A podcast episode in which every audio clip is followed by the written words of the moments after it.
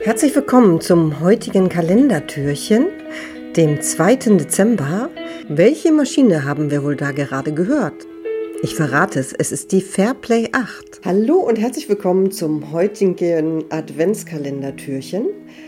Wir öffnen es und dahinter ist die Fairplay 8, der Schlepper aus den 1960er Jahren und heute geht es um die Technik. Ich freue mich riesig, dass Philipp Achner heute etwas über die Technik bei der Fairplay 8 erzählt.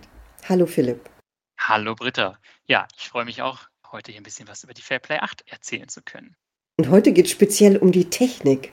Was ist denn das Besondere an der Technik an der Fairplay 8?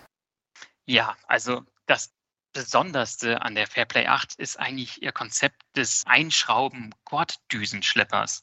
Das klingt jetzt erstmal wild, aber wenn man sich das vorstellen kann, hat die Fairplay 8 im klassischen Sinne kein Ruderblatt. Also wir haben zwar eine, eine Schraube, aber um die Schraube herum ist eine, eine Hülse und die ist steuerbar. Und somit hatte die Fairplay in den 60er Jahren ein, eine wahnsinnige Manövrierfähigkeit gegenüber den Konkurrenzschleppern.